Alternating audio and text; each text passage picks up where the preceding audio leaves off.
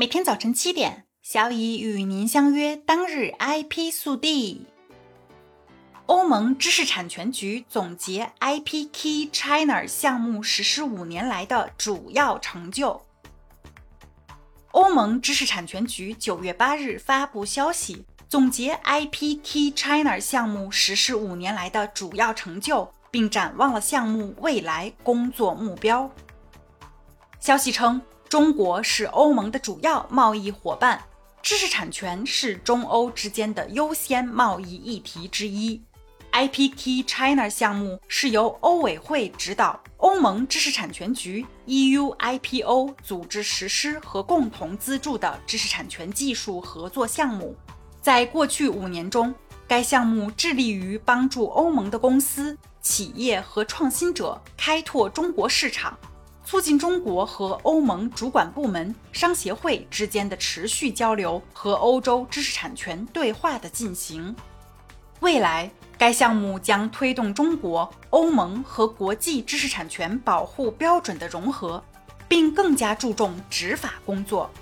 此外，项目还将专注于加强与在中国运营的企业和行业协会的伙伴关系和战略接触。并将推动欧盟及其成员国机构更多参与。苹果申请注册多个商标，涉及灵动岛、iPhone 十四 Pro 等。近日，苹果公司申请注册多个灵动岛 （Dynamic Island） 商标，国际分类为设计研究，当前商标状态均为注册申请中。从企查查上可以看到。商标申请时间为九月五日。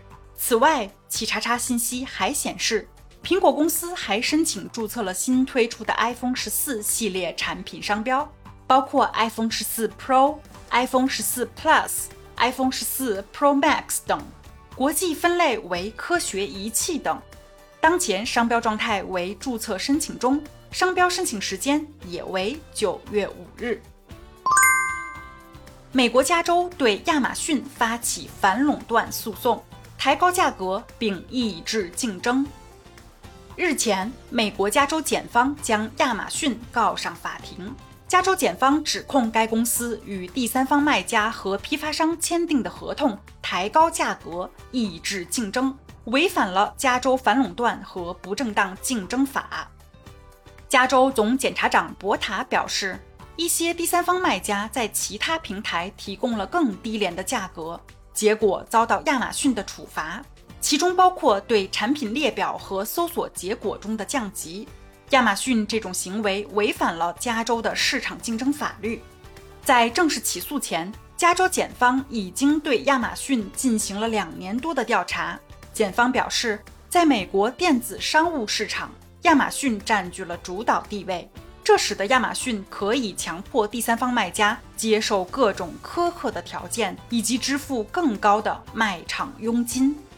博塔检察官表示，亚马逊的违法行为对美国零售市场产生了广泛的影响，抬高了沃尔玛、eBay 在内零售商的销售价格，这样就可以避免亚马逊面临更加激烈的价格竞争。